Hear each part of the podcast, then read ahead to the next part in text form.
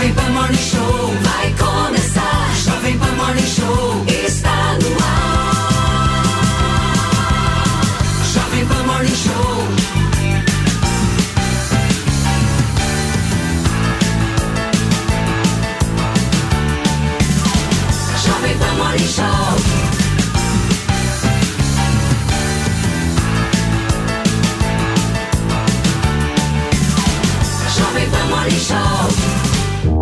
Fala, minha excelência, bom dia. Uma ótima terça-feira para você que nos acompanha ao vivo aqui na programação da Jovem Pan. Hoje o dia tá cheio, hein, gente? Porque o presidente Lula vai discursar daqui a pouquinho na abertura da ONU, lá em Nova York, nos Estados Unidos. Imagens ao vivo aqui no telão. O presidente Lula, se eu não estou enganado, tá chegando, aliás, já chegou dentro do prédio. Inúmeras autoridades, uma assembleia muito esvaziada, justamente por conta da ausência das grandes potências mundiais, entre elas França, eh, Reino Unido, Rússia, dentre outros países, inclusive China.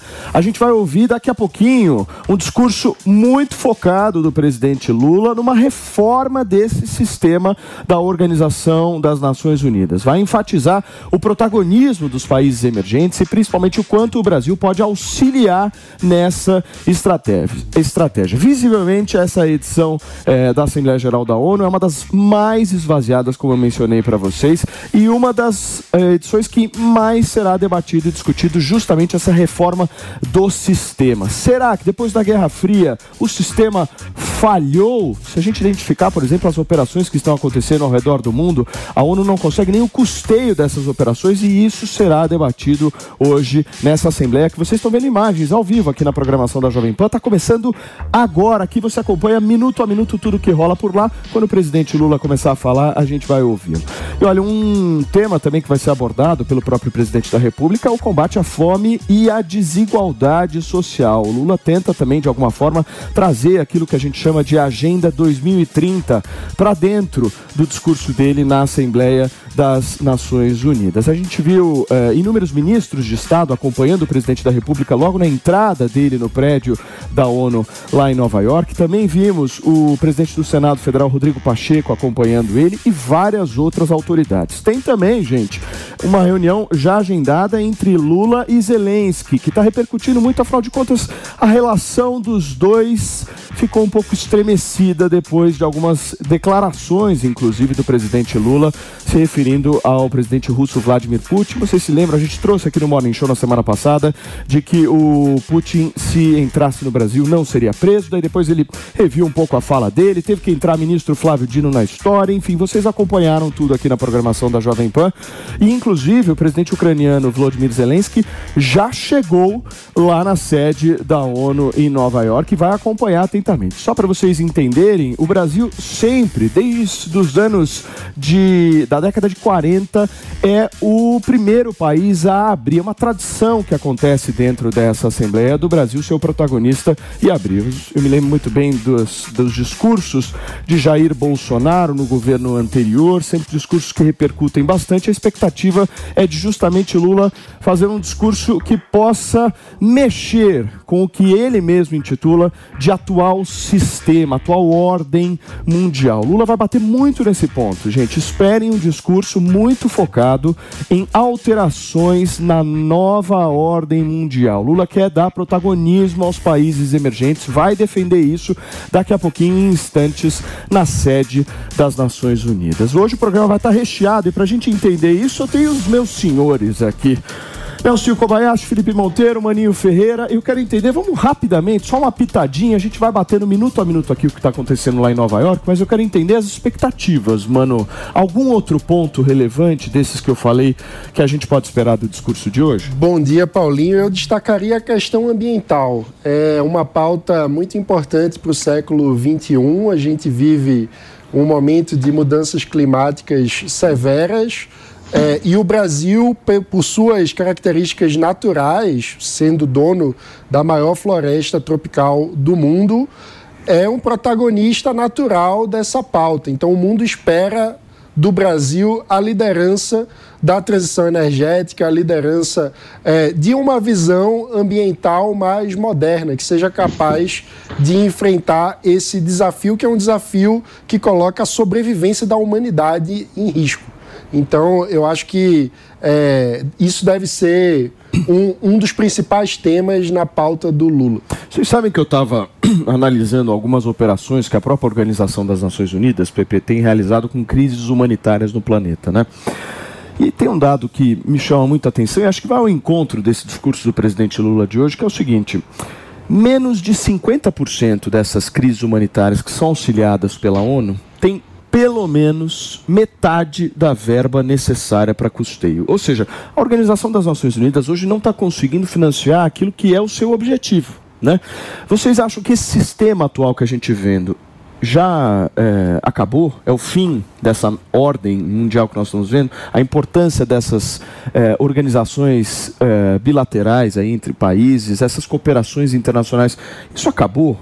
Que, que, vocês acham? Eu acho que não, Paulinho, mas eu acho que a gente tem que discutir uma nova governança global, não é? é como, que vai, como que é o cooperativismo entre as nações no mundo contemporâneo?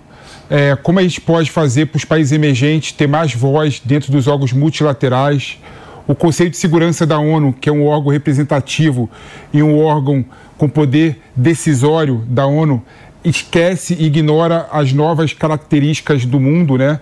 Então a gente tem que rediscutir como que a gente pode fazer com que haja a cooperação entre os países nessa nova temática global, né? Sem tirar a, o que há de mais raro e mais importante do país, que são as soberanias nacionais. Né? Cada país tem sua soberania, cada país é soberano, mas tem que discutir novas, novas formas de associativismo, novas formas de cooperação. Né? E eu concordo com o Mano quando ele falou aqui que a principal pauta do Lula, que foi a pauta é, que ele está gastando nos oito meses de mandato dele, é a pauta ambiental, não é? Mas o Lula também tem uma característica marcante que, que caracteriza bastante ele, que é a luta pelo combate à fome e à desigualdade social. Então a gente vai ver isso no, discurso dele com toda certeza, Paulinho também. Sem dúvida. Lembrando, gente, que esse é o oitavo discurso do presidente Lula desde 2003. Os outros sete discursos foram muito pautados aí em algumas questões que ele vai trazer novamente à tona, que é, como o Mano falou, a questão da defesa ambiental, a questão da nova ordem mundial, uma reformulação desse sistema das organizações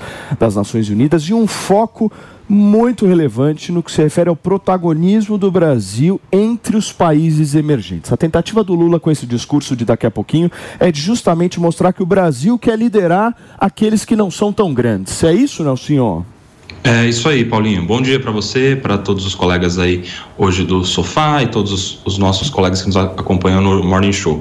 Se o presidente Lula for seguir a cartilha do Itamaraty, ele vai começar falando que o Brasil está de volta para o cenário internacional, dando aquela cutucada no governo anterior, depois ele vai passar falando sobre a valorização dos países emergentes, em especial do sul global, vai passar pela questão das mudanças climáticas e aí vai fazer também um pedido para que os grandes países ajudem na questão do, do fundo da Amazônia, que é uma questão é, muito presente nos discursos do presidente Lula, e vai, imagino, encerrar falando sobre a questão da guerra na Ucrânia, pedindo paz, pedindo que. se colocando naquela posição de intermediador da paz entre os conflitos de Ucrânia e Rússia. Imagino que seja esse o caminho, se for seguir a cartilha do Itamaraty, porque os outros discursos neste ano que foram lidos seguiu mais ou menos essa linha aí.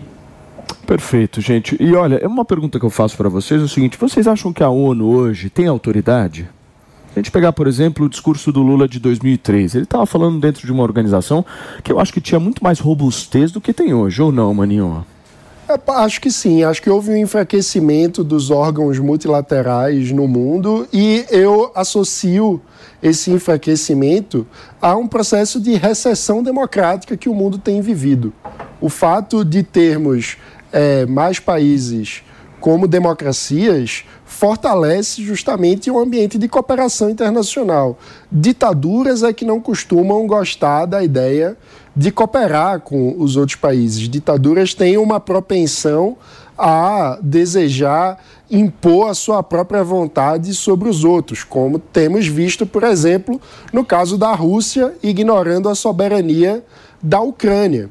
É, então, esse tipo de, de situação, de fato, enfraquece. E a gente tem assistido nas últimas décadas um processo de deterioração de democracias importantes e o aumento do número de ditaduras no mundo. Temos o caso da nossa vizinha Venezuela, temos o caso é, da própria Rússia, que teve as instituições deterioradas e que, é, enfim, tem, exerce uma influência é, complicada ali no, no leste europeu, por exemplo, então, acabando com a paz. Eu fiz essa pergunta para vocês pelo seguinte: se a gente analisar o Conselho de Segurança da ONU, nós temos as principais potências. O presidente francês Emmanuel Macron deu o que a gente chama no linguajar popular de migué, certo? Foi o verdadeiro migué que ele deu para não participar dessa Assembleia, dizendo que o, o, rei Charles III seria recebido, inclusive, amanhã na França, para uma agenda de três dias, e ele tinha que dar atenção total e especial ao rei da Inglaterra. Mas não colou, né?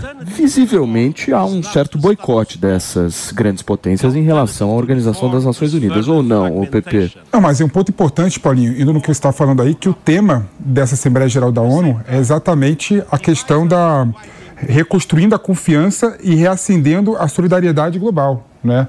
Na verdade, a ONU está em xeque, né? os órgãos multilaterais estão em xeque. Todos os países estão discutindo e repensando a forma de fazer parte, de integrar. Né? A gente atravessou a crise do Covid e a gente viu, por exemplo, que países pobres sofreram muito mais os efeitos do Covid que os países ricos. A gente viu os países ricos expropriando máscara tripla, expropriando, é, correndo de forma mais rápida para comprar vacina, deixando outros países completamente desabastecidos. Então, solidari a solidariedade, discutir isso, discutir a questão da confiança nos órgãos multilaterais, faz parte da Assembleia Geral da ONU. E tem que ser discutido mesmo. Né? Tem que ser discutido também como que os países é, emergentes pode ter maior protagonismo na discussão global, não é? Então tudo isso, Paulinho, passa pela rediscussão do papel da ONU, né? É muito importante rediscutir o papel da ONU, mas não há outra forma de você reunir chefe de Estado, discutir o mundo, discutir a sociedade, discutir a evolução da economia, discutir as crises climáticas, que não seja por meio do cooperativismo internacional e por meio da organização e discussão em órgãos multilaterais. Agora, Nelsinho, a previsão, inclusive da apuração do nosso jornalismo da Jovem Pan, é de que Lula cite no discurso um, uma, duas palavras na realidade que vão obviamente jogar todas as atenções aqui para o Brasil, que seria a extrema direita. Vocês acham que o Lula vai politizar o discurso ou não, Nelsinho? Vai ser um discurso muito mais para fora ou para dentro? Acredito que sim, porque tem, temos precedentes, né? Nos outros discursos oficiais, ele começa falando sobre isso. Começa falando sobre o risco que a democracia sofreu no Brasil, com um governo autoritário. Ele dá essas alfinetadas no ex-presidente Jair Bolsonaro e dá uma alfinetada no ex-presidente, ele se coloca para cima, porque daí ele é o novo presidente, então, portanto, é algo que está comprometido de fato com a democracia, está resgatando o compromisso do Brasil com a sociedade, com um Estado de direito. Então, se for seguir o que a gente já viu nos anteriores, provavelmente ele comece com isso. Claro que com um discurso muito polido, né, escrito, politizado ali, não vai ter nenhum ataque direto como a gente vê vez ou outra em discursos de improviso, mas ele vai passar essa mensagem, velada ou não, para os outros países, faz parte do, do, do protocolo, imagino. Vejam só, para vocês que nos acompanham na TV Jovem Pan News, a gente viu agora há pouco a imagem do presidente ucraniano Volodymyr Zelensky assistindo esse discurso de abertura do secretário-geral da entidade. Maninho, o que a gente pode esperar em âmbito de política do discurso do presidente Lula? Olha, eu concordo com o Koba. Eu acho que é provável que ele dê uma alfinetada no, no Bolsonaro falando sobre é, a importância de restaurar a democracia no Brasil, de revigorar a democracia. Eu imagino que tenha algum tom é, nesse sentido, ou seja, que ele tente usar é, algo que passa por valores e valores que são valores do Brasil, né? Nós, nós somos uma democracia, então reafirmar o valor da democracia é algo importante, mas que no contexto político brasileiro, dado o 8 de janeiro e dado tudo que aconteceu com o bolsonarismo, vai acabar também sendo uma espécie de alfinetada no governo anterior. E isso ajuda também, pode ajudar a resgatar um discurso que ele usou na campanha, de frente ampla pela democracia, que é algo que vem se desgastando ao longo do governo, mas que um momento como esse da Assembleia Geral da ONU, que, repito, a ONU fica mais fortalecida quanto mais democracias houver e ela acaba se enfraquecendo num contexto de ascensão de ditaduras. Então, é, a, a reafirmação da democracia é um valor importante para a ampliação da cooperação internacional. Agora, se a gente for analisar, tanto Lula quanto Bolsonaro têm um discurso muito semelhante no que se refere à guerra entre Rússia e Ucrânia. Né? Ambos, de alguma forma, tentaram ficar ali num equilíbrio extremamente difícil. Mas não vermos, um paninho na De não vermos o Brasil condenando frontalmente as invasões em relação à Rússia e nem muito menos compactuando com as sanções econômicas impostas pelos Estados Unidos ao país. O Brasil fica naquele famoso em cima do muro, Mano Feira, que é o que você ficava no ano passado, não era? Eu acho que não fica em cima do muro, não, viu, Paulinho? Você acha que não, não? Lula não se assemelha um com o Bolsonaro nisso, não. O que Bolsonaro ficou no estágio de neutralidade. O presidente Lula tomou partido. A primeira visita do Bolsonaro. A primeira visita. Vocês acham que ele tomou partido? Não, Mas, que isso? Deixa, deixa eu só entender. O, o Nelsinho esquece que é a primeira Peraí, peraí. Do... Deixa, deixa só o Nelsinho terminar o raciocínio dele, porque eu quero entender onde o Lula tomou partido, Nelsinho. Tomou partido quando ele fala, por exemplo, que a culpa da guerra é de Rússia e Ucrânia. Então ele está colocando na, na, na, conta da Ucrânia um, uma culpa que ela não tem. Ele toma partido quando ele faz um aceno muito mais pró-Rússia, pró-China, que é a parceira da Rússia nessa questão na, na, nos conflitos internacionais. Tanto que ele foi confrontado quando ele teve na Europa. Lembra, vamos lembrar daquela pergunta constrangedora que ele fingiu que não entendeu lá em Portugal, quando esteve lá por aquela jornalista, se de fato ele condenava os países da União Europeia por apoiar a, ou não a Ucrânia, enfim. Então ele tomou sim partido e teve que se consertar no discurso no meio do caminho passou por algumas situações constrangedoras que poderia ter evitado. Muito bem. O Senhores, Bolsonaro também sinalizou. É, é impressionante que o Nelson esquece que quando teve a guerra da Rússia com a Ucrânia, a primeira visita do Bolsonaro foi à Rússia e o Bolsonaro falou expressamente, explicitamente, que nós somos solidários à Rússia. Não querem, de alguma forma, publicamente em, se manifestar. Em cima do muro em termos, porque os dois flertam com a Rússia. Flertam, mas não compactuam também com os Estados Unidos, né? Declaradamente, nenhum dos dois apoiou as medidas que os Estados Unidos fizeram. Não, então, porque são mais para a Rússia e não. É... Não, assim, não a, a, de, a, dependência da economia do Brasil é muito mais forte na Rússia do que na Ucrânia, né? Mas é, é agora, por uma questão humanitária, por uma questão de justiça, né, não tinha outra forma do Brasil que não seja se colocar contrário à invasão da Rússia à Ucrânia. E a tradição Senhores, diplomática brasileira exige isso. Este nosso programa precisa de um perfume um pouco melhor, uma alma feminina. Por isso que eu tenho a alegria aqui de trazer para a nossa conversa a Luciana Nepomuceno. Fala, Lu, direto de Belo Horizonte. É isso? Belo Horizonte, né, Lu? Seja bem-vinda. Exatamente. Uai, Belo Horizonte, uai, né? Alegria estar aqui com vocês nessa manhã. Um bom dia para nossa audiência. E eu vou concordar aqui com o que já foi falado, que nessa, nessa reunião, não acredito que Lula tenha ficado imparcial, não. Na minha avaliação, ele, nas suas manifestações, já se colocou mais em favor da Rússia do que da Ucrânia. Então, nós podemos citar aqui dois exemplos, quando ele fala que ele insinua que o Zelensky seria o responsável pela guerra, quando ele fala o seguinte: olha, quando um não quer, dois não brigam.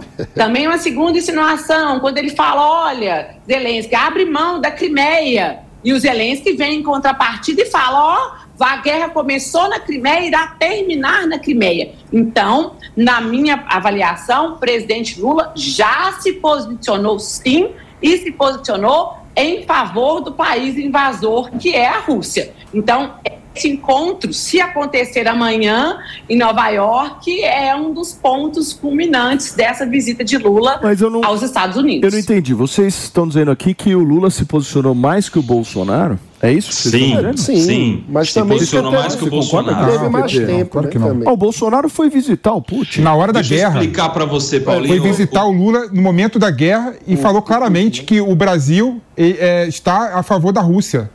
Isso foi palavra de Bolsonaro. Mas foi às vésperas da guerra. O assunto, o assunto do Bolsonaro com o presidente Putin não foi a guerra. O assunto do presidente Bolsonaro com o Putin foi a, a questão dos fertilizantes para o agronegócio brasileiro. Os discursos do presidente Lula já é sobre a guerra.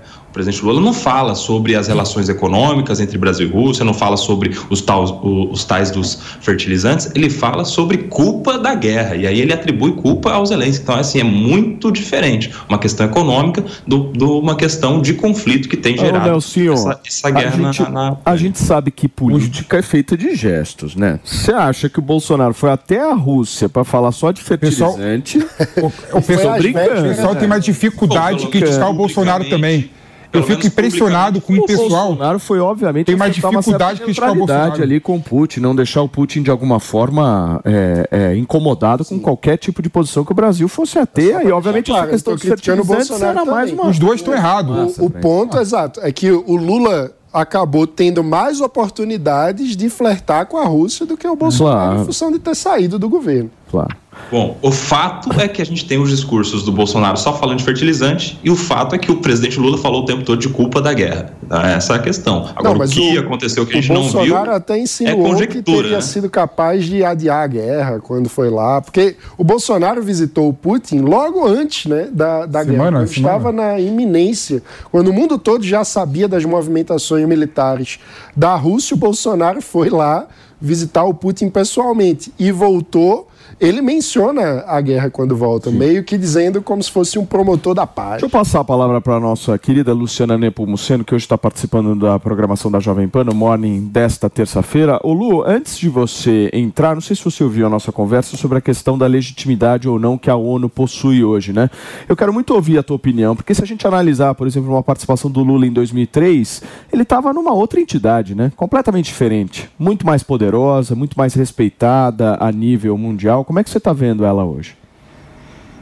Bom, agora nós temos um novo contexto, porque nós estamos agora o presidente participando do seu terceiro mandato e com a intenção dele se projetar como esse representante, essa liderança dos países, vamos chamar assim, emergentes. Então, ele vem, e eu ouvi vocês falando antes de eu entrar aqui no programa, que ele vem com uma pauta de fome, de, de, de, de desigualdade, combate à desigualdade climática, mas com esse propósito, sim, de projeção.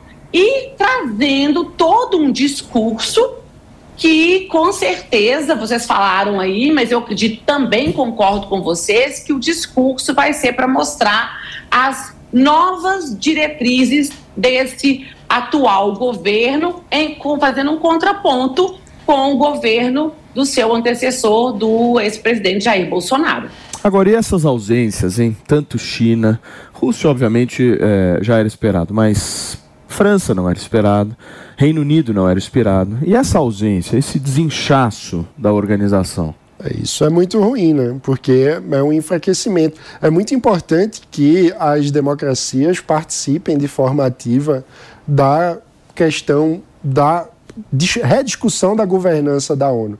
A questão justamente é que Estados Unidos e União Europeia exercem um protagonismo histórico na, no modo de governança da ONU e no momento em que a ONU está com sua legitimidade questionada, e é preciso rever a governança, esses países acabam se ausentando, o que é muito ruim. Né? Era preciso ter a participação da França, do Reino Unido também nessa rediscussão do, da governança global. Né?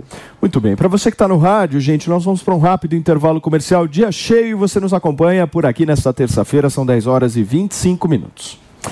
Vamos seguindo por aqui, quer falar, Pepe, sobre isso? É, o, eu queria deixar uma linha aqui, né? Eu acho que assim que o Lula ele deve até falar da questão da política interna, mas ele não deve focar nem uma linha, nem duas linhas nesse tema, né? O principal demanda do Lula como líder da América Latina, presidente do Mercosul, é tentar fazer com que os países mais desenvolvidos paguem a conta do acordo do Mercosul, né? Brasil, é, União Europeia e Mercosul, né? paguem a conta porque os países é, em desenvolvimento, os países emergentes, não têm mais condição, porque o mundo não aguenta, porque o clima não aguenta no momento de crise climática, de fazer a industrialização da época da Revolução Industrial. É, ou seja, quem tem que pagar essa conta?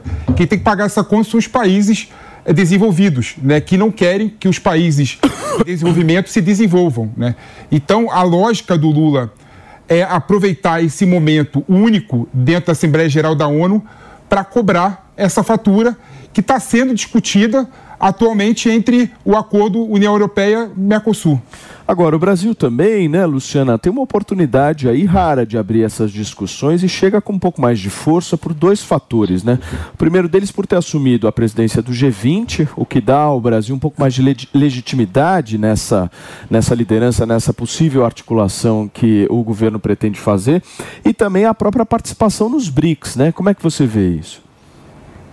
Exatamente. É a oportunidade que tem do Brasil se mostrar com esse protagonismo necessário. E se essa é a intenção do presidente, como eu acredito que seja a pauta que ele vai adotar, ele vai assumir nessa, nessa fala, é a oportunidade de termos essa diretriz nesse comando dos países emergentes durante essa reunião. Isso sem considerar as várias reuniões bilaterais que o presidente também terá, como nós destacamos aqui, a, com o presidente Zelensky. Agora, uma dúvida: esse protagonismo que o Lula está tentando, que o governo está tentando de alguma forma através desse discurso, não pode ter uma série de dificuldades justamente por conta dos recentes posicionamentos dele em relação à Rússia? Vocês não acham que isso afeta diretamente, Maninho? Isso afeta as condições dele de falar, sobretudo, a respeito do conflito Rússia e Ucrânia.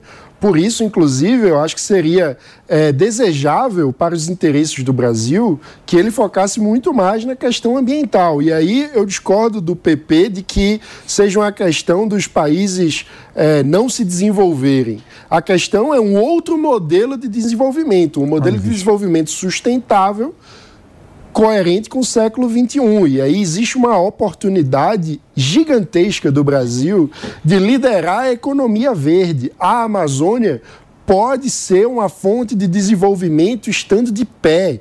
Existe um, um modo, uma oportunidade muito é, muito valorosa do Brasil de se desenvolver com a economia verde, com um mercado de carbono, com a exploração sustentável dos recursos naturais. E é, o Brasil deveria é, se colocar, na minha visão, como protagonista dessa transição energética, dessa transição de modos de desenvolvimento e não se apegar à visão do desenvolvimento do século XX e XIX, falei... que era baseado na indústria. Não, mas eu não falei isso não, Maninho. O que eu falei foi o seguinte, né? Que o Brasil não consegue se industrializar do modo que as nações desenvolvidas se industrializaram no passado, né? Sim. Agora, há um pouco de... Não é desejável. É, mas há um pouco de mito nessa situação da, da transição da energia é, de carbono para energia verde. O mundo só vai começar a, a, usar energia verde, energias renováveis, quando o custo de produção de energia verde renováveis for mais baixo que energia de alto carbono. Sim, mas isso Só por aí. vai acontecer Só por enquanto aí. o mundo insistir num modelo, por exemplo, de subsídio a combustível fóssil. Gente, olha só, são 10 horas e 29 minutos. Para você que sintonizou agora através do rádio, nós estamos acompanhando tudo o que acontece lá em Nova York. Afinal de contas, daqui a pouquinho o presidente Luiz Inácio Lula da Silva vai iniciar o seu discurso. A cerimônia foi aberta por volta das 10 10 horas da manhã. E nesse momento tem o discurso de Antônio Gutierrez, que é o secretário-geral da Organização das Nações Unidas. Temos também a previsão também de hoje do discurso do presidente ucraniano Volodymyr Zelensky, que, que também é muito é, esperado e há uma expectativa gigantesca em cima desse discurso, justamente por conta da participação de Luiz Inácio Lula da Silva, de Joe Biden e de alguns outros líderes aí de potências democráticas. Nelsinho, deixa eu passar a bola para você, enquanto a gente, daqui a pouquinho a gente vai ouvir um trecho desse discurso do Antônio Gutierrez. Eu quero entender mesmo essa pergunta que eu fiz para o Mano Ferreira em relação ao prestígio do Brasil, porque recentemente a gente viu aquela fala do Lula em relação ao Tribunal Penal Internacional, que repercutiu muito, o próprio Flávio Dino teve que entrar na história, aí o negócio acabou ficando pior, a emenda ficou pior que o soneto, mas eu quero entender do prestígio do Brasil, você acha que tem algum tipo de risco na imagem depois dessas falas? Tem, né, Paulinho? Porque para a gente entender, o Tribunal Penal Internacional ele é criado pelo Estatuto de Roma para ser um, um, tribunal a nível internacional, claro, para julgar crimes de guerra, genocídios, ou seja, julgar países que não estão comprometidos com direitos humanos fundamentais. Então, quando o presidente Lula relativiza o compromisso que já tem, que já existe, que já foi aprovado no nosso, no nosso Congresso, é, com aquele Estatuto de Roma, ele está diminuindo um compromisso com direitos fundamentais, direitos humanos. Isso é perigosíssimo. E ele faz referências, inclusive, aos Estados Unidos e à Rússia que não assinam esse tratado, mas ignorando os motivos óbvios que fazem com que Estados Unidos e Rússia não assinam, justamente porque são países que estão o tempo todo flertando com possibilidade de guerra e não seriam eles aqueles que entrariam debaixo da competência de um tribunal que julga crimes de guerra. Não é a realidade do Brasil. O Brasil e outros 120 estão comprometidos historicamente. Então, quando ele faz esse aceno, essa sinalização, ele coloca em dúvida o compromisso do Brasil com direitos fundamentais, direitos humanos, direitos da pessoa humana que são as vítimas de crimes de genocídio e crimes de guerra. Então o Brasil não tem lá essa credibilidade, não só por isso, mas também pelo relacionamento muito íntimo, em especial nesse governo, com ditaduras, como por exemplo aqui na América Latina, Venezuela, por exemplo, aquela ideia de relativizar o conceito de democracia e a possibilidade e a, e a ideia narrativa, nas palavras do presidente, que na, na, Venezuela há problemas com democracia. A própria composição atual do BRICS também contribui para isso, porque depois da entrada desses seis novos, novos países, e interessantemente, países que também não estão comprometidos com direitos fundamentais, têm tornado o BRICS uma espécie de bloco anti-direitos humanos. Tudo isso, discursos, relações diplomáticas lá fora e aqui na América Latina tem colocado o Brasil em situação de descrédito com direitos fundamentais lá no exterior. Agora, Lu, eu queria ser uma mosquinha para ver a reação de um diplomata brasileiro quando o presidente Lula falou que falou sobre o Tribunal Penal Internacional, né? Claro, pois é. Pois é. Eu, eu acho que teve ali um, um mini AVC, né? Rapidinho. Um, um derrame voltou, rapidinho já foi reanimado. Porque um diplomata que conhece a realidade da diplomacia Sim. internacional não, não, falaria isso nunca. Isso jamais estaria em um discurso escrito Sim. por alguém, né? Gente. Por isso é que é bom o presidente Lula ler o discurso que foi escrito e não falar de improviso para não ter risco. Muito bem. Vamos acompanhar o que, que Antônio Gutierrez, secretário-geral da Organização das Nações Unidas, está falando nesse momento carregando um milhão de baterias de óleo, era uma verdadeira bomba relógio. Um desastre ecológico no Mar Vermelho. Mas ninguém se ofereceu para resolver o problema. Então, a, as Nações Unidas entraram nesse problema para resolvê-lo. Nós enviamos especialistas Entramos em negociações difíceis e construímos confiança. No último mês, no último mês de março, acabou o sofrimento.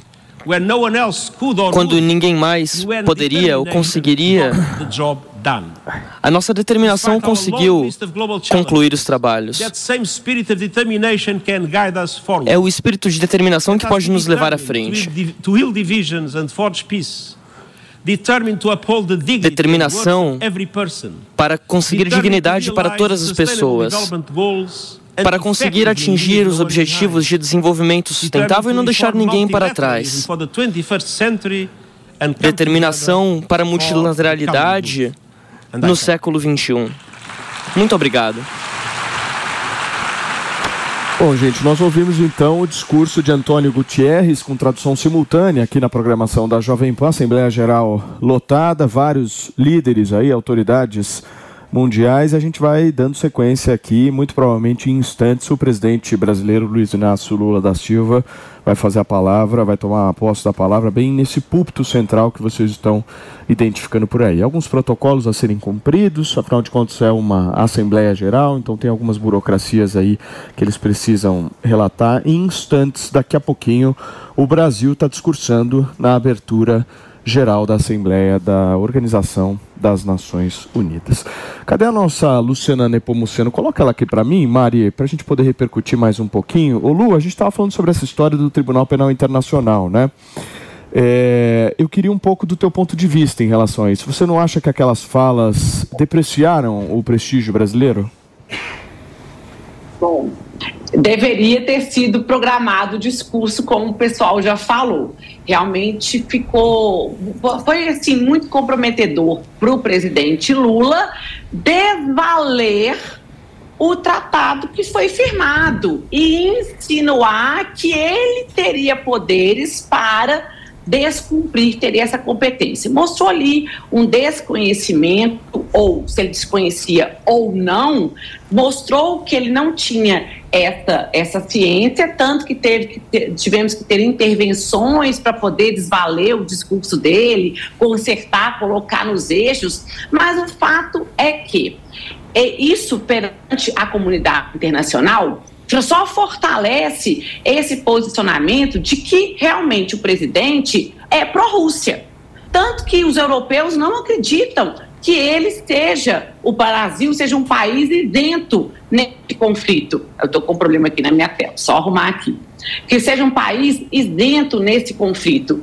E dado exatamente a essas manifestações do presidente que chega e fala: olha, eu vou decidir se ele poderá ser preso ou não, sendo que isso não é atribuição do chefe do Executivo Nacional e também desconhecendo o tratado que o Brasil firmou. Agora, o Brasil de alguma forma quer fazer frente à Índia, quer fazer frente à China, mas a pergunta que eu faço para vocês é como?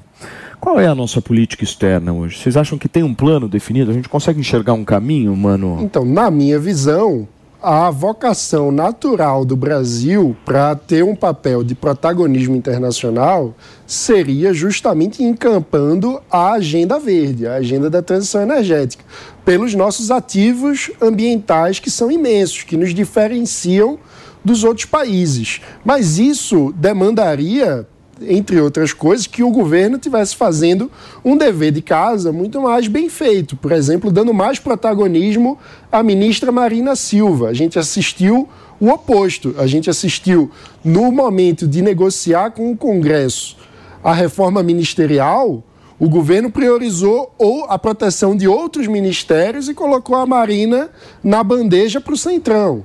Então, é, há uma contradição nesse sentido entre qual seria o potencial do Brasil para assumir uma, um papel de maior protagonismo internacional e qual é, de fato, a agenda do governo Lula. Que também, entre outras coisas, quando se fala da Amazônia, a gente vê muito mais a polêmica da exploração da foz do rio Amazonas para a extração de petróleo, portanto, um combustível fóssil, do que por exemplo, a pauta do, da regulação do mercado de carbono, para que a Amazônia em pé traga mais recurso internacional do que o desmatamento da Amazônia. Então, há uma contradição entre a pauta concreta do governo Lula na política interna e qual, na minha visão, seria a grande oportunidade do Brasil assumir um protagonismo a nível internacional. Agora, o Brasil, de alguma forma, consegue fazer algum tipo de frente em relação ao crescimento de Índia, ao crescimento de China? Porque se a gente consegue. analisar. Então, Nelson, se a gente analisar a estratégia desses dois países, é uma estratégia completamente diferente da nossa. Né? Totalmente né? diferente. A China está fazendo uma contraposição muito clara aos Estados Unidos, inclusive meio que comprando, podemos dizer assim, né? O negócio é mais aberto, comprando alianças na América do Sul, comprando alianças na África, fazendo investimentos, gerando algum tipo de de mobilização financeira em alguns países e aí você vê esse avanço. A Índia já atua de uma forma completamente diferente. Um país com 1,4 bilhão de habitantes não tem a pecha de ser anti-americano, né? Como a China hoje ganhou essa pecha, então ela consegue um campo um pouco maior de diálogo com os países do que a gente chama de sul global. O que eu quero entender, não, senhor, é o Brasil. Eu não estou identificando a estratégia brasileira. Qual que é? Infelizmente, a estratégia brasileira não leva em conta o principal elemento que poderia colocar o Brasil no cenário internacional como um protagonista. Por que, que a China tem se tornado protagonista? Por conta da sua industrialização com, com condições questionáveis ali nas relações de trabalho? Sim, no social, mas tem se colocado por conta da sua industrialização. A Índia tem se colocado no cenário internacional como protagonista por quê? Por conta da sua, é, da sua capacidade de tecnologia, de programadores, de ciência, tecnologia e inovação. E o Brasil poderia entrar nesse cenário também por conta do agronegócio brasileiro que fica à margem. Ninguém fala disso. O presidente Lula esquece que o Brasil tem potencial para alimentar uma a cada sete pessoas no mundo, para alimentar países por todo o mundo com a nossa exportação, fruto, produto do agronegócio. Mas, infelizmente, o presidente Lula, este governo especial, não enxergou a joia, a pérola uh, que tem aqui no Brasil, que é o produto do agronegócio, que pode mudar não só a realidade de todos os brasileiros, com exportações, com alimentação, da segurança alimentar, resolver o problema do combate à fome, que essa era uma bandeira antiga do presidente Lula e não está enxergando. que ele pode resolver isso também com o agronegócio, valorizar o país e colocar o Brasil como importante no cenário mundial, porque é quem gera a segurança alimentar de toda a população. Ou seja, o Brasil não precisa fazer frente competindo com Índia e China, por exemplo, mas poderia se somar a eles. Aproveita a tecnologia de um, o produto industrializado do outro e alimenta a todos. Isso não muda o país, não. Do agronegócio brasileiro. Só me dá um tempinho, porque eu quero ouvir um pouco do discurso do presidente da Assembleia, Dennis Francis. A gente acompanha ao vivo na programação da Jovem Pan of our successes and failures dos nossos sucessos e falhas em entregar os, cumprir com os deveres de desenvolvimento sustentável. 1,2 bilhão de pessoas vivem na pobreza, viviam na pobreza em 2022. Enquanto alguns progressos foram feitos,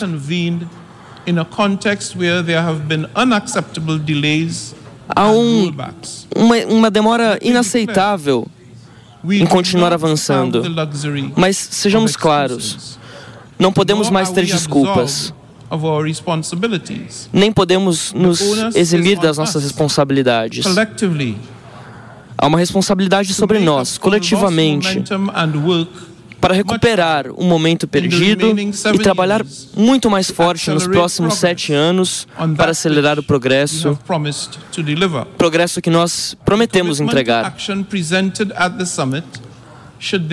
O compromisso de ação deve ser fundamental para recuperar o tempo perdido. Excelências, as reuniões que tivemos foram apenas o começo do que é uma verdadeira agenda nessa semana. Ela combina com as discussões na Assembleia Geral, que são chave para acelerar o financiamento das metas de desenvolvimento sustentável. Isso tudo vai ajudar a lançar as negociações para o Pacto para o Futuro, nos dando instruções para garantir como que as Nações Unidas estão prontas para, os, para o século XXI. Essa é uma oportunidade para nos unirmos e transformarmos o futuro. Nós tivemos reuniões de alto nível para falar sobre prevenção da pandemia para falar sobre tuberculose, para falar sobre planos de saúde universal.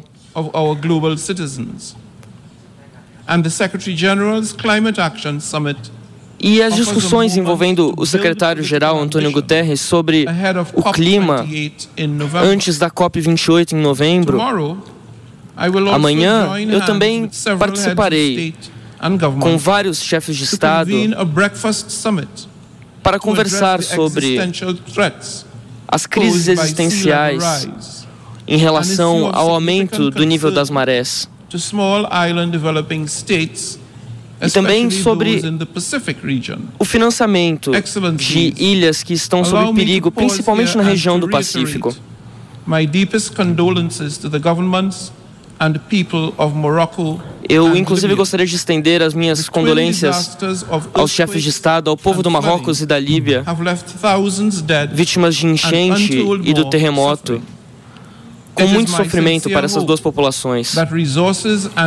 Muito bem, gente. Daqui a pouquinho, o presidente Lula, logo depois do Dennis Francis, que é o presidente da Assembleia Geral da Organização das Nações Unidas, vai falar. E no momento em que o Lula começar o seu discurso, você acompanha aqui na programação da Jovem Pan, mas o bicho tá pegando, eu preciso trazer outros assuntos. Afinal de contas, o ministro do Supremo Tribunal Federal, Dias Toffoli, determinou agora há pouco a suspensão dos processos contra o juiz, o juiz Eduardo Apio, afastado inclusive do comando da 13ª Vara Federal de Curitiba, a vara responsável pelo andamento da operação Lava Jato. O Toffoli ordenou ainda que todas as acusações de suspeição sobre Apio ou integrantes do TRF4 passem a ser avaliadas pelo Conselho Nacional de Justiça.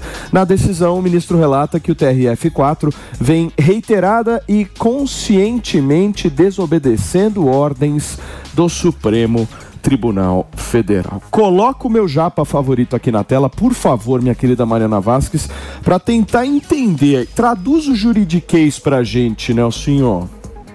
Vamos lá, Paulinho. O juiz Apio, ele é o juiz que substituiu o Sérgio Moro na 13ª Vara Federal de Curitiba. O tribunal que é imediatamente superior a ele, quem revê todas as decisões dele é o Tribunal Regional Federal da Quarta Região, que fica lá em Porto Alegre. E foi esse o tribunal que declarou ele suspeito e, portanto, é, tornando suas decisões inválidas na Operação Lava Jato, na continuidade ou no que sobrou da Operação Lava Jato. O ministro Dias Toffoli do STF está dizendo que não é o TRF4 quem tem que dizer se o Apio é suspeito ou não, é o Conselho Nacional de Justiça, o CNJ, que fica em Brasília e que tem representantes de vários desses setores da justiça, de tribunais, da OAB, indicados pela Câmara dos Deputados, do Senado Federal, é presidido pela própria presidente do STF e é lá que se corre os processos de investigação disciplinar contra juízes. Então, o ministro Dias Toffoli está falando, como é no CNJ este que reside essa competência de dizer a respeito de processos disciplinares da magistratura, é lá que eles têm que decidir se é suspeito ou não. Não é o Tribunal Regional Federal da Quarta Região que deve julgar simplesmente as questões jurisdicionais, questões do processo, questões judiciais e não a questão da suspeição. Por isso que o ministro Dias Toffoli está anulando a suspeição que o TRF4 é, atribuiu ao juiz Apio e está dizendo que é o CNJ que vai decidir essa questão. Uma questão de competência para dizer a respeito da competência, se é que vocês me entendem. Mas você concorda, né, o senhor? Você acha que é uma decisão correta essa? Quem que está certo? É, é, é eu quero entender né? se você concorda. Se você concorda, eu vou na tua. Não, eu não, não, não, sei exatamente se eu concordo, porque eu nem li a decisão, mas é uma questão totalmente discutível, Paulinho. Eu posso ler, amanhã a gente pode falar sobre isso, mas eu, eu, eu sei que tribunais pelo Brasil afora também discutem essa questão de suspeição, mas o, o foro adequado, o local certo, é de fato o CNJ. Muito bem. Lu, cadê a Luciana Nepomuceno? Eu, eu queria falar. Eu, eu, quero saber a tua opinião. Eu tô... Pois é, exatamente. Assim como o Nelsinho, eu não li a decisão, mas nós podemos falar em termos de competência, que são aquelas esferas de atribuição. Aqui, a alegada suspeição se deveu não a um processo específico, não a um processo entre A e B, que aquele juiz não poderia ter atuado no caso, e sim diz respeito à atuação dele enquanto magistrado. E para essas definições, existe uma esfera própria de competência, que é o CNJ. Então, foi por isso que o Toffoli falou: olha, não compete ao Tribunal Regional Federal, que é a instância superior à atuação do juiz ápio enquanto magistrado singular, mas sim ao CNJ de dirimir essas questões e vamos chamar assim interna corpus administrativas dos membros do judiciário. Bem, então você concorda ou você discorda, Lu? Eu não entendi. A decisão, eu concordo com a decisão, porque é uma decisão que se refere a quem tem competência para poder julgar. Qual é o órgão competente para poder julgar? Entendo que nesse caso seria sim o CNJ. Agora, tem consequências, inclusive, políticas disso, né, Lu? Nós estamos falando aí de uma operação que mexeu muito com a questão, inclusive, eleitoral brasileira. Exatamente. Quando a gente fala em Operação Lava Jato, sempre vai ter respingo ou não só respingo, aqui eu falo que é o jato inteiro, na, no cenário político. Inclusive, a recente decisão do ministro, também do ministro Toffoli, anulando as provas que foram coligidas. Sim. O que sempre me causou muito espanto, e aí não sei se vocês vão concordar comigo, é e sempre foi a demora do Poder Judiciário em tomar essas decisões, exemplo, de reconhecer que o órgão é incompetente, de reconhecer Lu, que aquela prova é uma prova deixa inválida. Eu te interromper, deixa eu te interromper rapidamente. Eu preciso colocar aqui imagens direto de Nova York que o, o presidente Lula já está se posicionando para iniciar o seu discurso agora na Assembleia Geral da Organização das Nações Unidas. A gente viu uma fala do secretário-geral Antônio Gutierrez, vimos também a fala do presidente da Assembleia e nesse momento o Lula inclusive está sendo convocado para subir ali no plenário da Assembleia Geral da Organização das Nações Unidas para ter a sua fala. A expectativa é que o discurso do presidente Lula tenha algo em torno aí de 20 minutos, seja um discurso lido, inclusive escrito pela própria equipe eh, do governo brasileiro, e a gente vai continuar aqui acompanhando. O presidente Luiz Inácio Lula da Silva é começa a falar agora em Nova York. antecedido pelo secretário-geral das Nações Unidas, Antônio Guterres. Saúdo cada um dos chefes de Estado, de governo e delegadas e delegados aqui presentes. Presto minha homenagem ao nosso compatriota Sérgio Vieira de Mello e 21 outros funcionários desta organização, vítimas brutal do atentado em Bagdá há 20 anos atrás. Desejo igualmente expressar minhas condolências às vítimas do terremoto no Marrocos e das tempestades que atingiram a Líbia. A exemplo do que ocorreu recentemente no estado do Rio Grande do Sul, no meu país, estas tragédias ceifam vidas e causam perdas irreparáveis.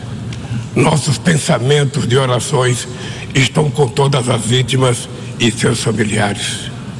Senhoras e senhores, há 20 anos ocupei essa tribuna pela primeira vez e disse daquele, daquele 23 de setembro de 2003 que minhas primeiras palavras diante deste Parlamento Mundial sejam de confiança na capacidade humana de vencer desafios e evoluir para formas superiores de convivência.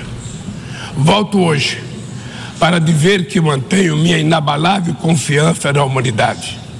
Naquela época, o mundo ainda não havia se dado conta da gravidade da crise climática. Hoje, ela bate as nossas portas, destrói nossas casas, nossas cidades, nossos países, mata e impõe perdas e sofrimentos a nossos irmãos, sobretudo aos mais pobres.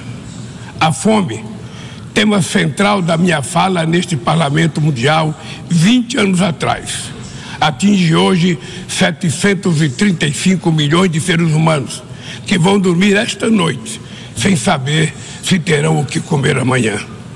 O mundo está cada vez mais desigual. Dez maiores, os 10 maiores bilionários possuem mais riqueza que os 40% mais pobres da humanidade. O destino de cada criança que nasce nesse planeta parece traçado ainda no ventre de sua mãe. A parte do mundo em que vivem seus pais e a classe social a qual pertence sua família irão determinar se criança terá ou não oportunidades ao longo da vida. Se irá fazer todas as refeições. Rápido break para você que está no rádio, são 5 para as 11. tomar café de manhã, almoçar e jantar diariamente. Se terá acesso à saúde ou se irá sucumbir a doenças que já podiam ter sido erradicadas. Se completará os estudos e conseguirá um emprego de qualidade, ou se fará, ou se fará parte da legião de desempregados, subempregados e desalentados que não para de crescer. É preciso, antes de tudo, vencer a resignação que nos faz aceitar tamanha injustiça como fenômeno natural. Para vencer a desigualdade, falta vontade política daqueles que governam o mundo. Senhoras e senhores, se hoje o retorno na honrosa condição de presidente do Brasil é graças à vitória da democracia em meu país. A democracia garantiu que superássemos o ódio, a desinformação e a opressão. A esperança, mais uma vez, venceu o medo. Nossa missão é unir o Brasil e reconstruir um país soberano, justo, sustentável, solidário, generoso e alegre. O Brasil está se reencontrando consigo mesmo, com nossa região, com o mundo e com o multilateralismo. Como não me canso, como não me canso de repetir, o Brasil está de volta. Nosso país está de volta para dar sua devida contribuição ao enfrentamento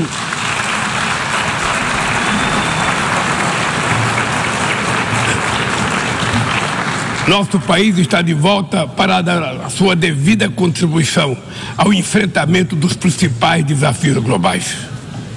Resgatamos o universalismo da nossa política externa, marcada por diálogo respeitoso com todos. A comunidade internacional está mergulhada em um turbilhão de crises múltiplas e simultâneas. A pandemia da Covid-19, crise climática e a insegurança alimentar e energética ampliada por crescentes tensões geopolíticas. O racismo, a intolerância e a xenofobia se alastram, ativadas por novas tecnologias criadas supostamente para nos aproximar. Se tivéssemos que resumir em uma única palavra este desafio, ela seria desigualdade.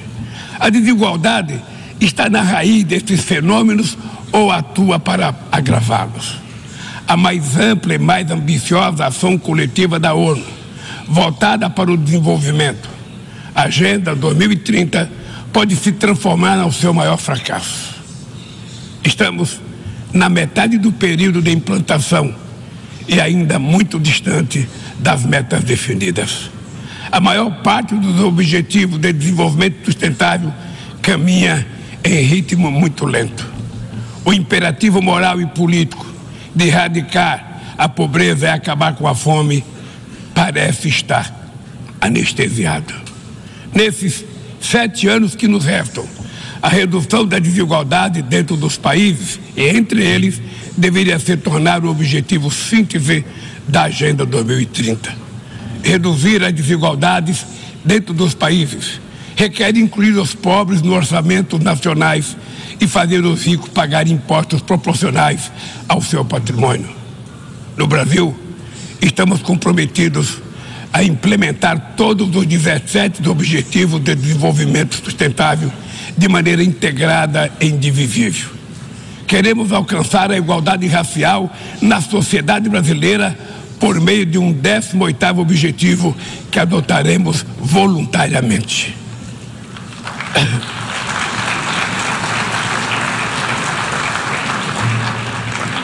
Lançamos o Plano Brasil Sem Fome, que vai reunir uma série de iniciativas para reduzir a pobreza e a insegurança alimentar. 11 horas da manhã e o presidente Lula está falando agora, lá na ONU. Se tornou referência mundial em programa de transferência de renda para famílias que mantêm suas crianças vacinadas e na escola. Inspirados na brasileira Berta Lutz, pioneira na defesa da igualdade de gênero na Carta da ONU, aprovamos a lei que torna obrigatória a igualdade salarial entre mulheres e homens no exercício da mesma função.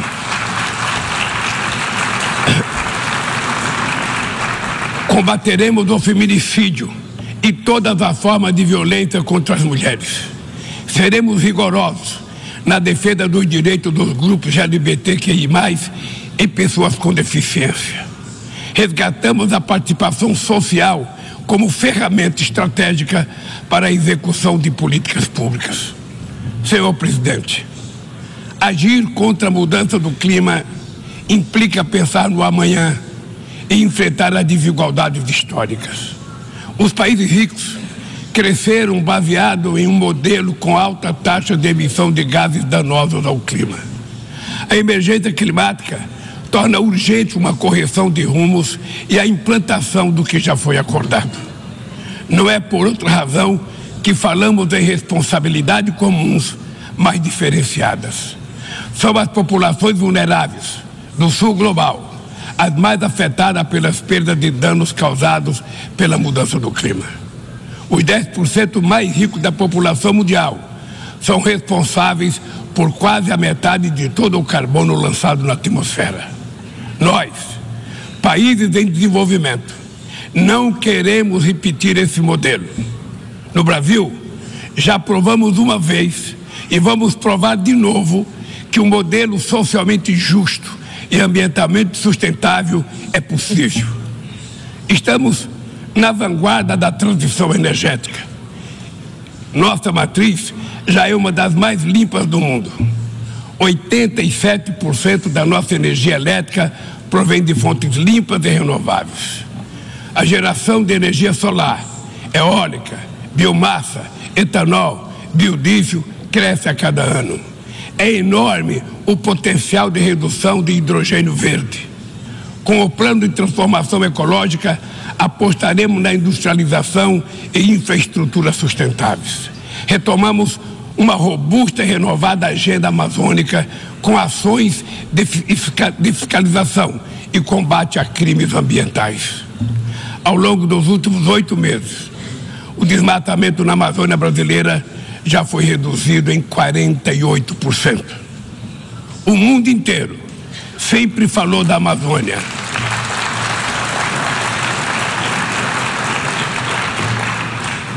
O mundo inteiro sempre falou da Amazônia.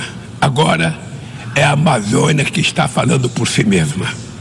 Sediamos há um mês a cúpula de Belém no coração da Amazônia e lançamos uma nova agenda de colaboração entre os países que fazem parte daquele bioma. Somos 50 milhões de sul-americanos, amazônidas, cujo futuro depende da ação decisiva e coordenada dos países que detêm soberania sobre os territórios da região. Também aprofundamos o diálogo com outros países detentores de florestas tropicais da África e da Ásia. Queremos chegar à COP28 em Dubai com uma visão conjunta que reflita sem qualquer tutela as prioridades de preservação das bacias amazônicas do Congo e do Borneo Mekong, a partir das nossas próprias necessidades.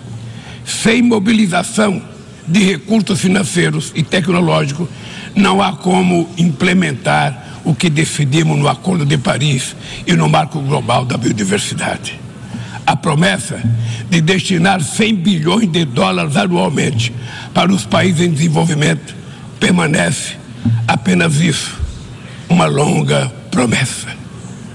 Hoje, este valor seria insuficiente para uma demanda que já chega a casa dos trilhões de dólares.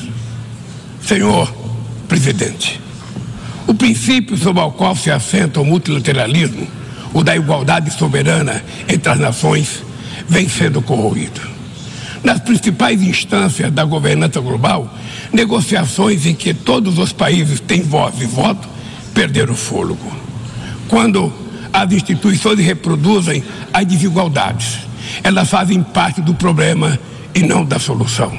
No ano passado, o FMI disponibilizou 160 bilhões de dólares em direitos especiais de saque para países europeus e apenas 34 bilhões para os países africanos. A representação desigual e distorcida na direção do FMI e do Banco Mundial é inaceitável. Não corrigimos os excessos da desregulação dos mercados e da apologia do Estado mínimo. As bases de uma nova governança econômica não foram lançadas. Os BRICS surgiu na esteira desse mobilismo e constitui uma plataforma estratégica para promover a cooperação entre países emergentes. A ampliação recente do grupo na cúpula de Joanesburgo fortalece a luta por uma ordem que acomoda a pluralidade econômica, geográfica e política do século XXI. Somos uma força que trabalha em prol de um comércio global mais justo, num contexto de grave crise do multilateralismo.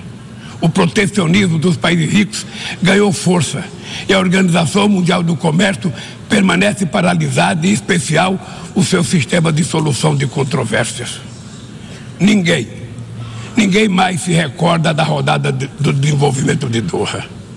Nesse íntere, o desemprego e a precarização do trabalho minaram a confiança das pessoas em tempos melhores em especial os jovens do mundo. Os governos precisam romper com a dissonância cada vez maior entre a voz do mercado e a voz das ruas. O neoliberalismo agravou a desigualdade econômica e política que hoje assola as democracias. Seu legado é uma massa de deserdados e excluídos. Em meio aos seus escombros, surgem aventureiros de extrema direita que negam a política e vendem soluções tão fáceis quanto equivocadas. Muitos sucumbiram à tentação de substituir um neoliberalismo falido por um nacionalismo primitivo, conservador e autoritário.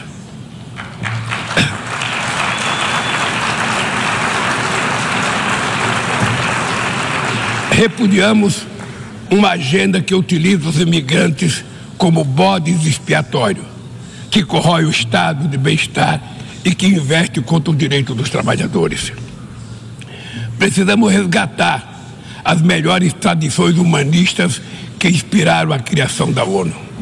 Políticas ativas de inclusão nos planos cultural, educacional e digital são essenciais para a promoção dos valores democráticos e da defesa do Estado de Direito.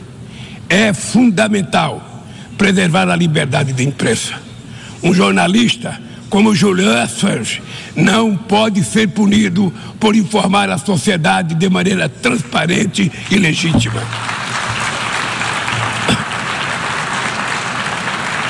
Nossa luta é contra a desinformação e os crimes cibernéticos.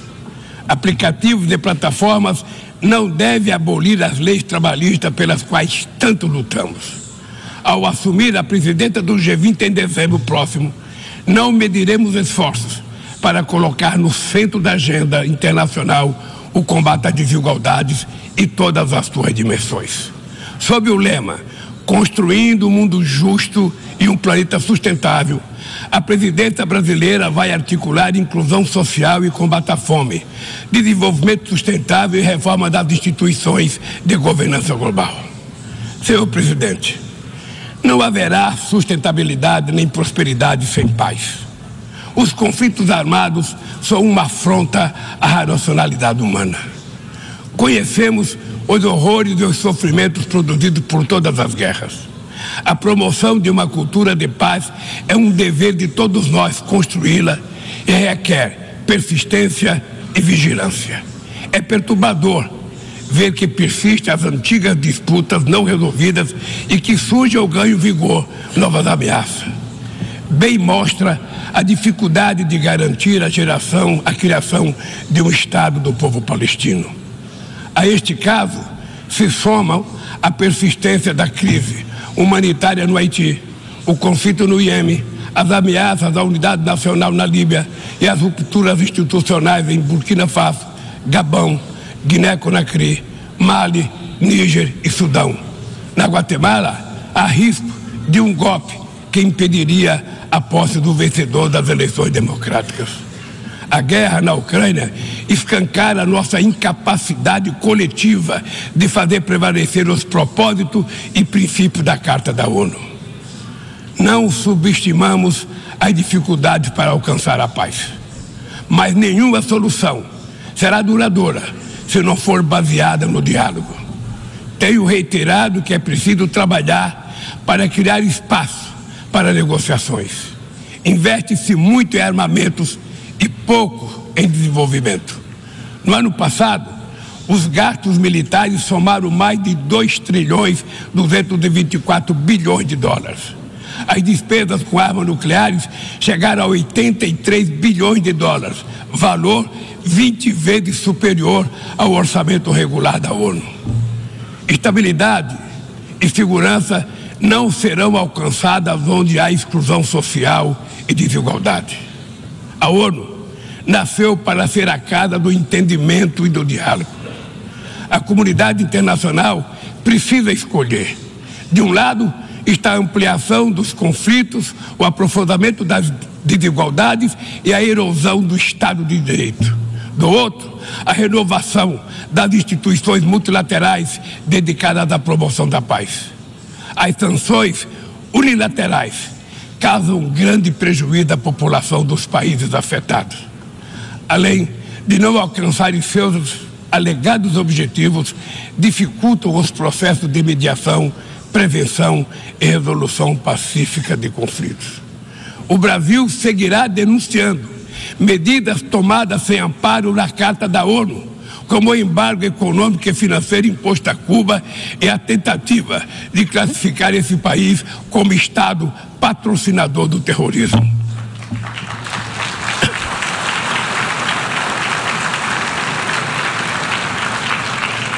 Continuaremos críticos a toda tentativa de dividir o mundo em zona de influência e de reeditar a Guerra Fria. O Conselho de Segurança da ONU vem perdendo progressivamente a sua credibilidade. Essa fragilidade decorre, em particular, da ação de seus membros permanentes, que travam guerras não autorizadas em busca de expansão territorial ou de mudança de regime. Esta paralisia é a prova mais eloquente da necessidade e urgência de reformá-lo, conferindo-lhe maior representatividade e eficácia. Senhoras e senhores, a desigualdade precisa inspirar indignação. Indignação com a fome, a pobreza, a guerra, o desrespeito ao ser humano. Somente movidos pela força da indignação, poderemos agir com vontade e determinação para vencer a desigualdade e transformar efetivamente o mundo a nosso redor. A ONU precisa cumprir seu papel de construtora de um mundo mais justo, solidário e fraterno.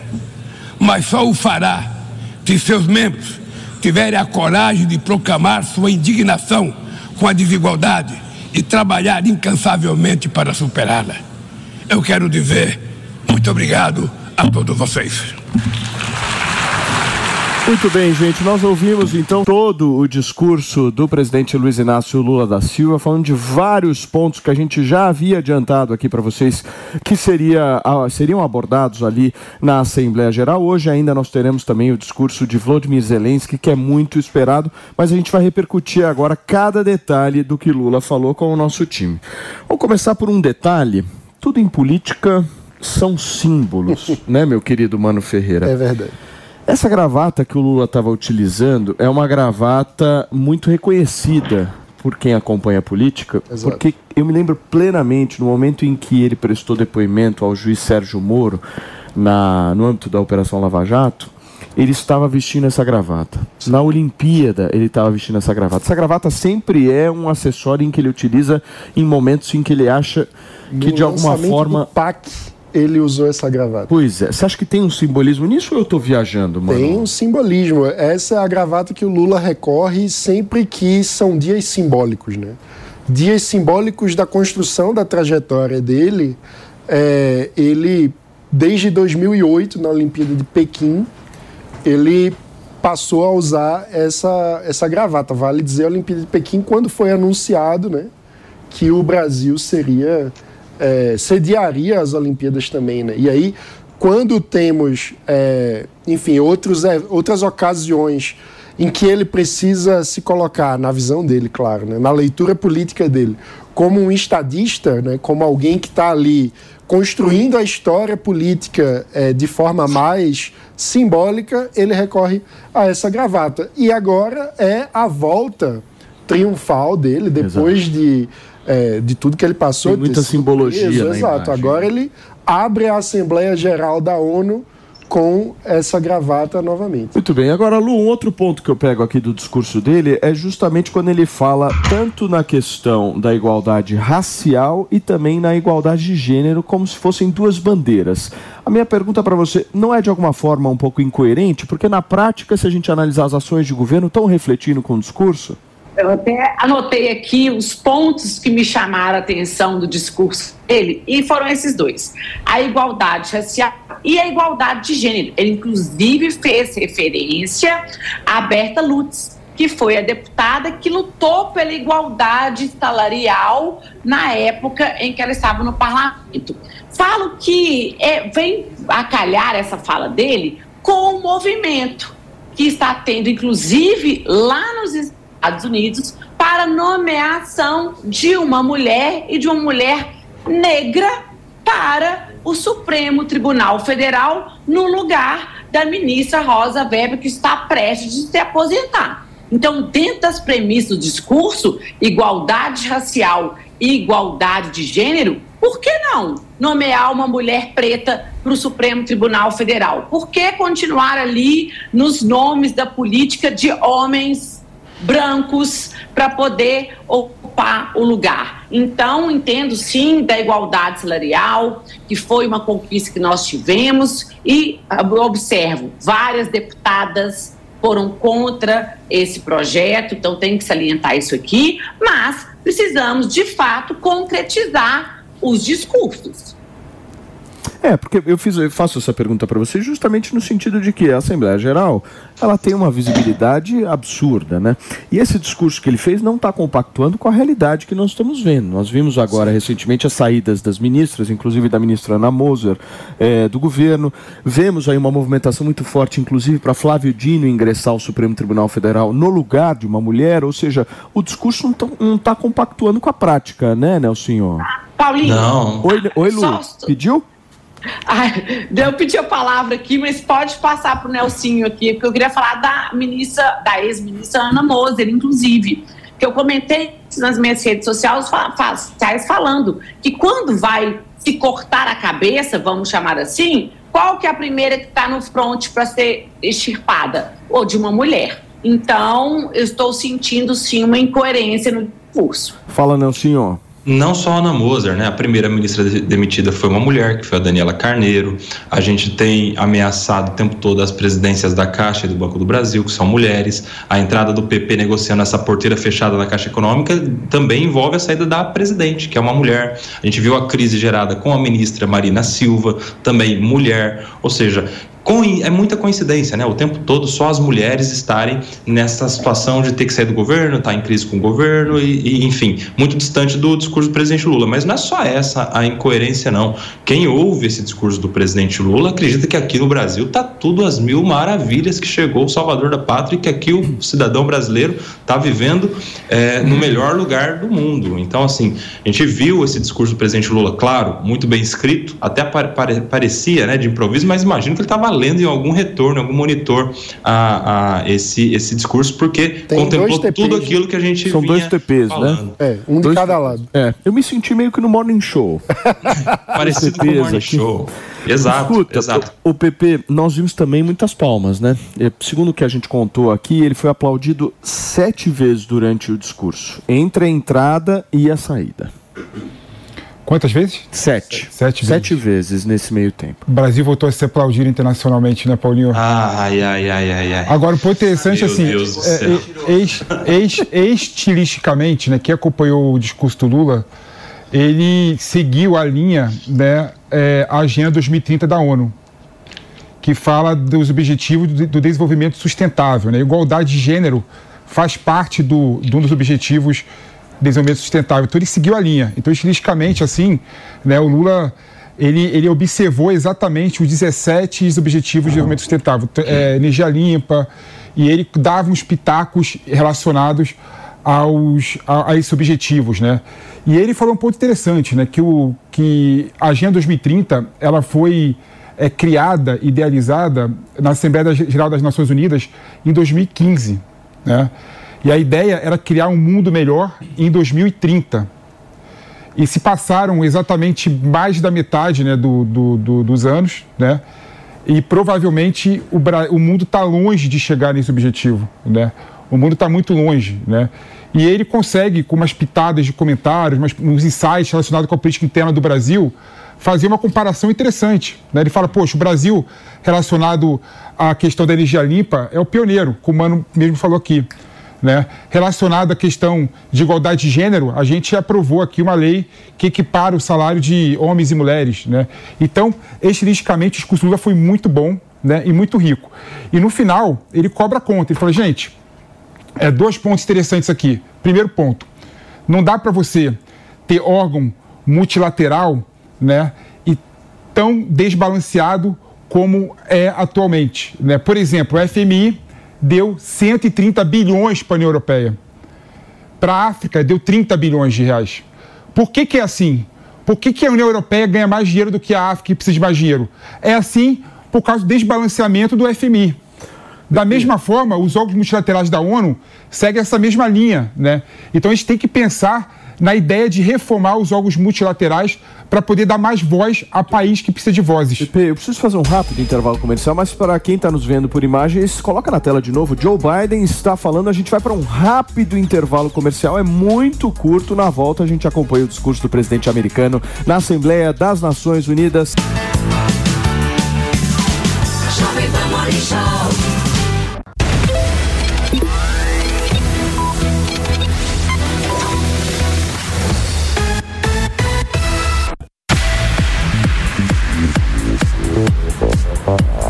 Estamos de volta nesta terça-feira movimentadíssima aqui no Morning Show. A gente estava acompanhando o discurso do presidente Luiz Inácio Lula da Silva lá na Assembleia Geral da Organização das Nações Unidas. Ele falou por cerca de 25 minutos. Alguns pontos a gente está trazendo aqui para vocês para uma certa análise. Pepe, eu tive que te interromper. Você quer concluir aquele teu raciocínio? Não, só uma Você conclusão. um discurso maravilhoso, né? Eu achei estilisticamente, estilisticamente o discurso foi muito bom, né? muito bem escrito, muito bem eh, segmentado, falou de todos os assuntos, de igualdade de gênero, igualdade racial, que foi o tema que ele colocou a mais da agenda eh, de desenvolvimento sustentável da ONU, Agenda 2030, né? Então foi muito bom. E no final, ele cobrou, naquilo que a gente veio falar, no começo do programa, né? O, o tal de 100 bilhões de reais eh, anua- eh, por, por ano que eh, foi acordado no Acordo de Paris que os países envolvidos deveriam dar para os países em desenvolvimento, né? Agora, ele faz uma crítica aberta e muito clara ao Conselho de Segurança da ONU, dizendo que o Conselho tem perdido credibilidade, que os membros travam guerras não autorizadas por expansão territorial ou por uma mudança de regime. e Isso é prova que precisa de mudança no sistema.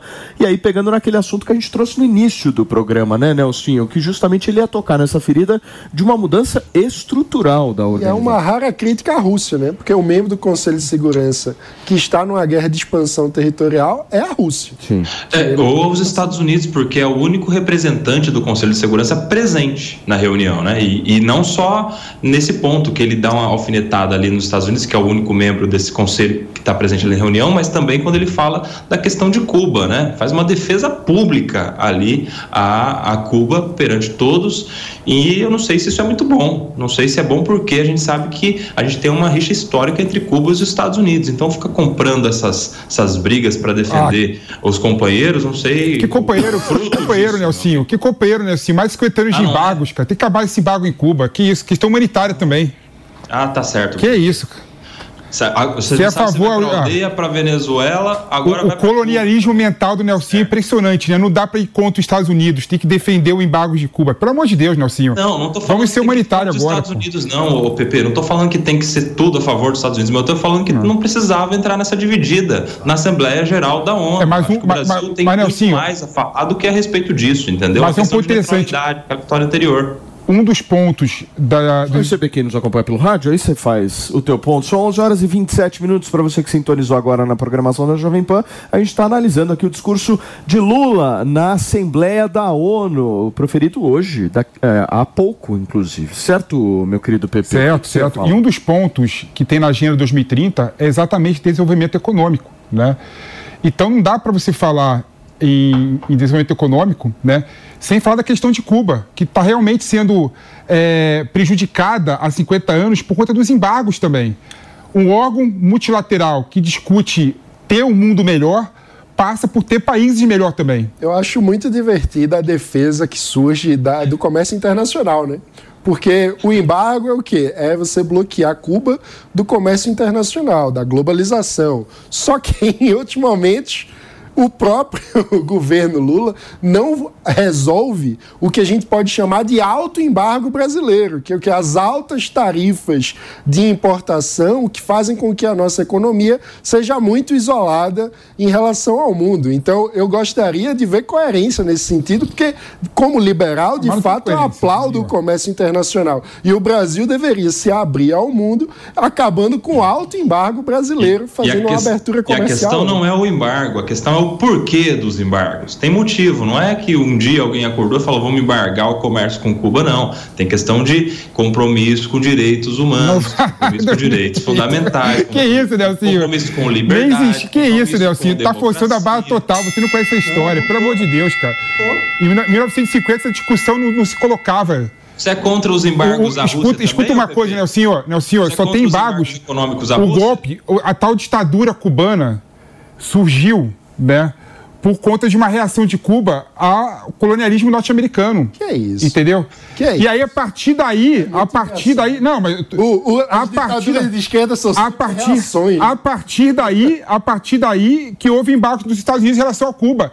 Não tinha nada com direitos humanos, porque na época não tinha ditadura ainda lá. Queria saber, Pepe, se você é contra Você os embargos à, ainda? à Rússia também, aos embargos econômicos feitos à Rússia. Se você também acha que tem que, tem que acabar. Depende do dia. Hoje é terça, né? Amanhã o PP dá uma mudada. Agora, Lu, pra gente fechar essa análise, a gente viu um presidente da República também colocando muita política no discurso, né?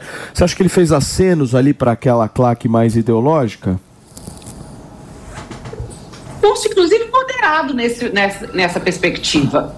Não gosto assim, gostei de um modo geral da fala, concordo aqui, foi com o PP que falou, que gostou do discurso. Também achei um discurso bem estruturado, bem na linha da Agenda 30 da ONU, só que tem essas ressalvas. Ressalvas da perspectiva do mundo empírico, daquilo que realmente acontece. Só fazendo um outro exemplo aqui. O presidente falou sobre desenvolvimento sustentável, sendo que o Brasil é o quarto pior país do mundo em reciclagem. Então, temos inconsistências. Agora, com relação à política interna, para mim, o discurso foi moderado, foi dentro do esperado. Falou de extrema-direita, falou que recuperou a democracia no Brasil, que é o discurso que vem sendo foi desenvolvido pelo presidente na campanha, que é a sua pauta política do seu governo. Gente, vamos voltar lá para a Assembleia das Nações Unidas, direto de Nova York, porque ne- nesse momento fala o presidente americano Joe Biden e a gente vai acompanhar com tradução simultânea aqui na Jovem Pan. for improving lives around the world. But the hard truth is, for decades of progress, O grande ponto dessa questão de décadas de in the wake progresso of COVID-19, que nós perdemos nos últimos anos. Foi a pandemia de Covid-19, os conflitos e outros problemas. Os Estados Unidos fizeram a sua parte para nos colocar de volta aos trilhos. The United States has invested more than 100 billion Na minha administração, os Estados Unidos investiram mais de um bilhão de dólares em acesso à educação universal, sistemas de saúde e no controle de doenças. E mobilizamos outro bilhão de dólares no setor privado. Mas o progresso e as metas de desenvolvimento sustentável, todos nós precisamos fazer mais por isso. Mudar a forma como nós tocamos essa, esse problema. Nós precisamos. Preencher as lacunas nos problemas que a pandemia expôs.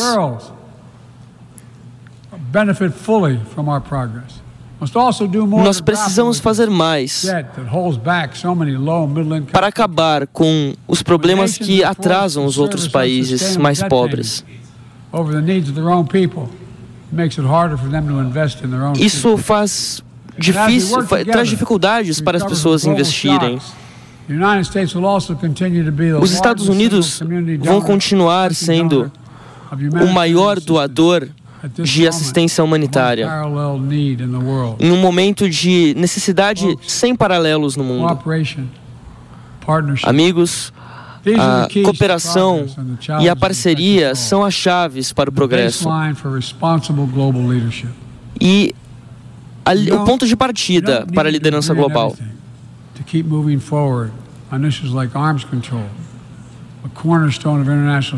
Esse é um ponto-chave After more than 50 years para o planeta. Depois de mais de 50 anos de progresso, a Rússia acabou com tratados e nos colocou em um novo ponto. Isso é irresponsável e faz do mundo um lugar menos seguro. Nós devemos dar o exemplo do que está acontecendo no mundo. Neste ano, a Rússia destruiu pontos importantes e, e nos colocou à beira da Terceira Guerra Mundial. Nós estamos compromissados a uma promessa de desnuclearização dos exércitos. Nós também permanecemos comprometidos a garantir que ninguém mais vai comprar armas nucleares. Deixe ser claro: certos princípios no nosso sistema nacional são sagrados. Soberania, territo é, integridade territorial, direitos humanos. Esses são pontos chaves na Carta de Direitos Humanos. Muito bem, gente. Nós vamos para um rápido intervalo comercial. Daqui a pouquinho continuamos aqui, direto de Nova York, ao vivo na programação da Jovem Pan.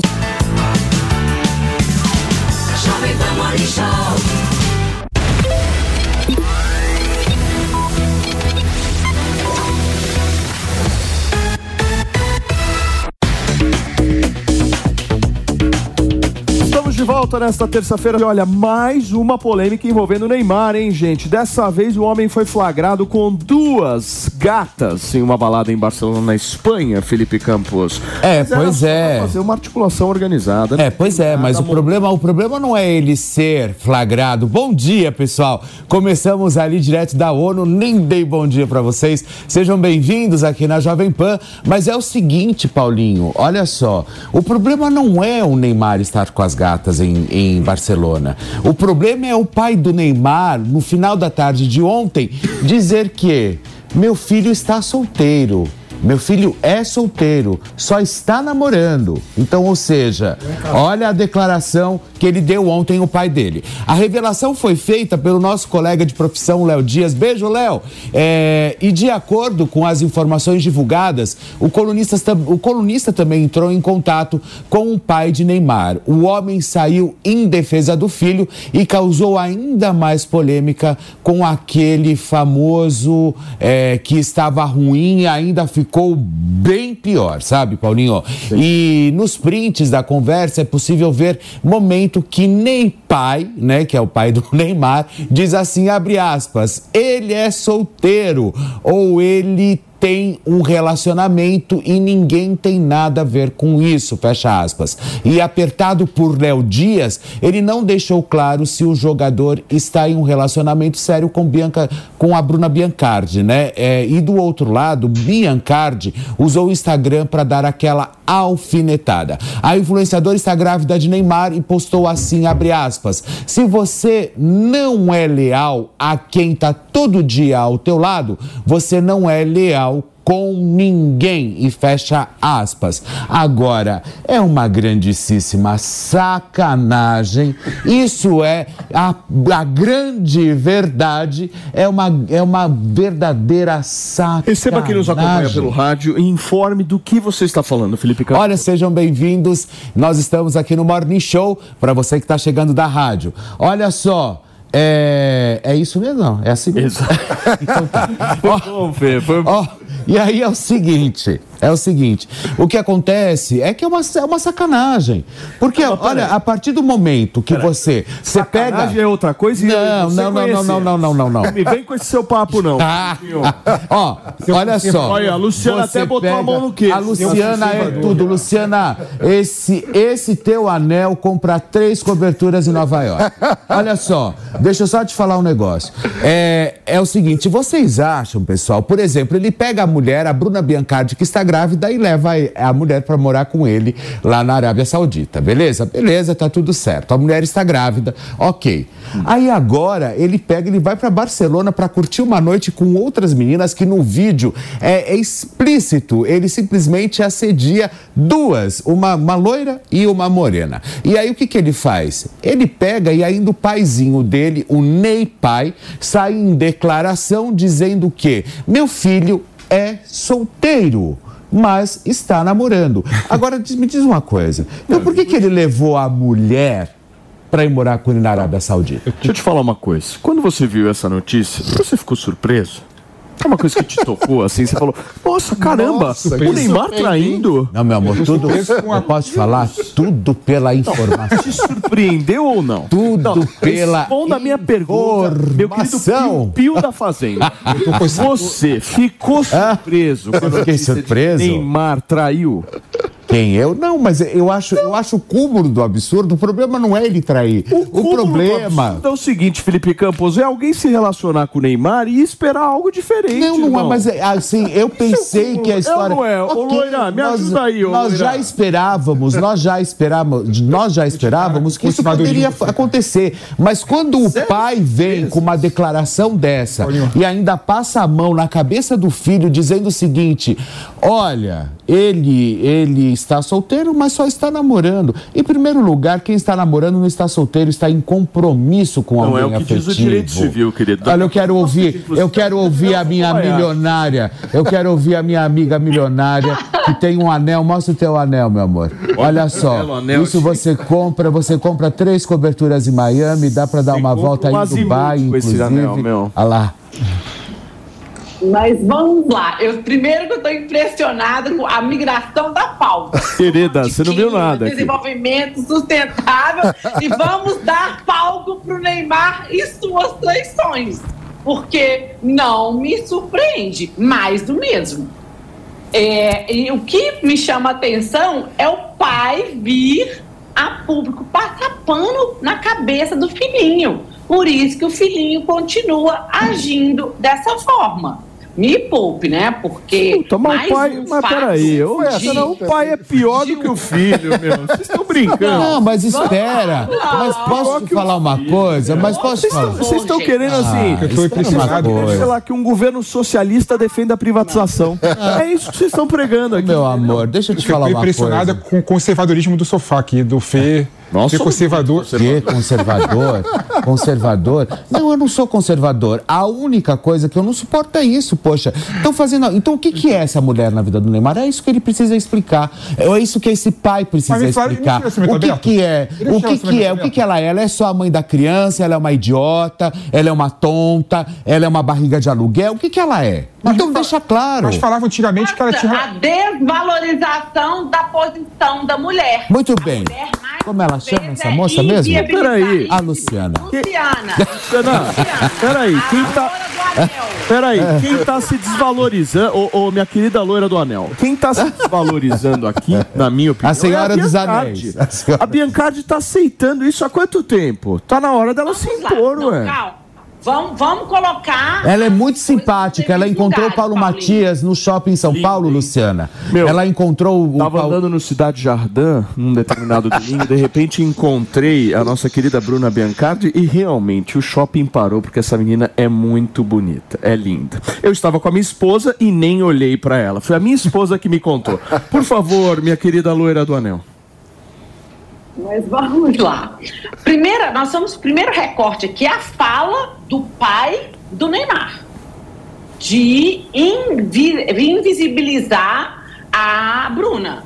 Independente se ela é bonita, se ela é feia, o que for. Nós vamos falando aqui dos atributos físicos dela. Estamos falando da posição dela de companheira. Ela é companheira, quer seja ali mulher, esposa, seja uma união estável ou seja namorada ela é a pessoa que está acompanhando o filho dele. E, portanto, passar pano para o filho que ele é solteiro, ele não é solteiro. Ele não tem status civil de solteiro. Solteiro é aquele que não tem ninguém e se dá a liberdade de ir para boate e fazer o que quiser da vida particular dele. Agora, Paulinho, outro ponto é a mulher de aceitar ou não ou aquilo que o parceiro, que o companheiro faz com ela. Aí nós temos que trabalhar N fatores, aqui que teria que ficar um programa inteiro para trabalhar todos eles. Mas isso, se ela já, num outro episódio recente de uma suposta traição, vou falar suposta aqui, porque nesse mundo a gente não pode cravar o que é o que não é, mas ela, eles falaram que teria um contrato Então, assinado o que é combinado não é caro, né, Lu? O que é combinado não é caro. Não, É, e essa. Mas eu acho que faz parte. É, mas espera um pouquinho. Essa história do contrato, Luciana, ela foi. desmentiu, né? é, essa história do contrato foi desmentida pela própria Bruna Biancardi.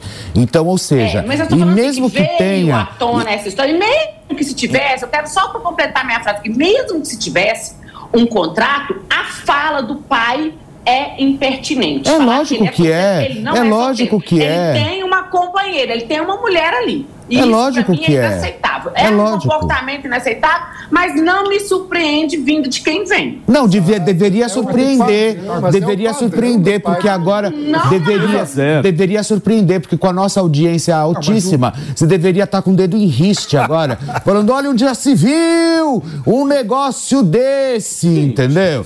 Era isso que o você Neymar seja alguém fiel. Vocês estão brincando. É. Mas aí o pai do Neymar passa pano pra todas as besteiras que o Neymar faz A vida toda. desde que ele surgiu. Porque no ele futebol. continua fazendo, porque o papai tá lá passando pano para as bobagens que ele faz. Por isso que ele continua faz, fazendo, ainda tem claque pra, por trás Agora, para aplaudir. Eu não- só só para encerrar esse assunto, minha querida Marlene Matos, mais conhecida como Mariana Vasquez, o, o meu ponto é o seguinte, Nelson Kobayashi, o pai do Neymar tá certo.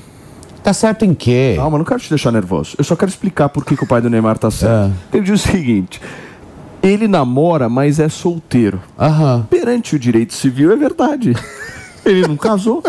Não mudou o Mas estado. daí? Mas Não você é, vai Nelson? levar, mas você vai levar o papo, você vai levar o papo, mas você vai levar o papo pra esse lado? Você acha que a Bruna Biancardi leva pra qual lado? querido? Não, você vai levar pra. Olha o que a menina acabou de, de publicar. A gente tem que ter no mínimo. É a gente, a gente tem que ter.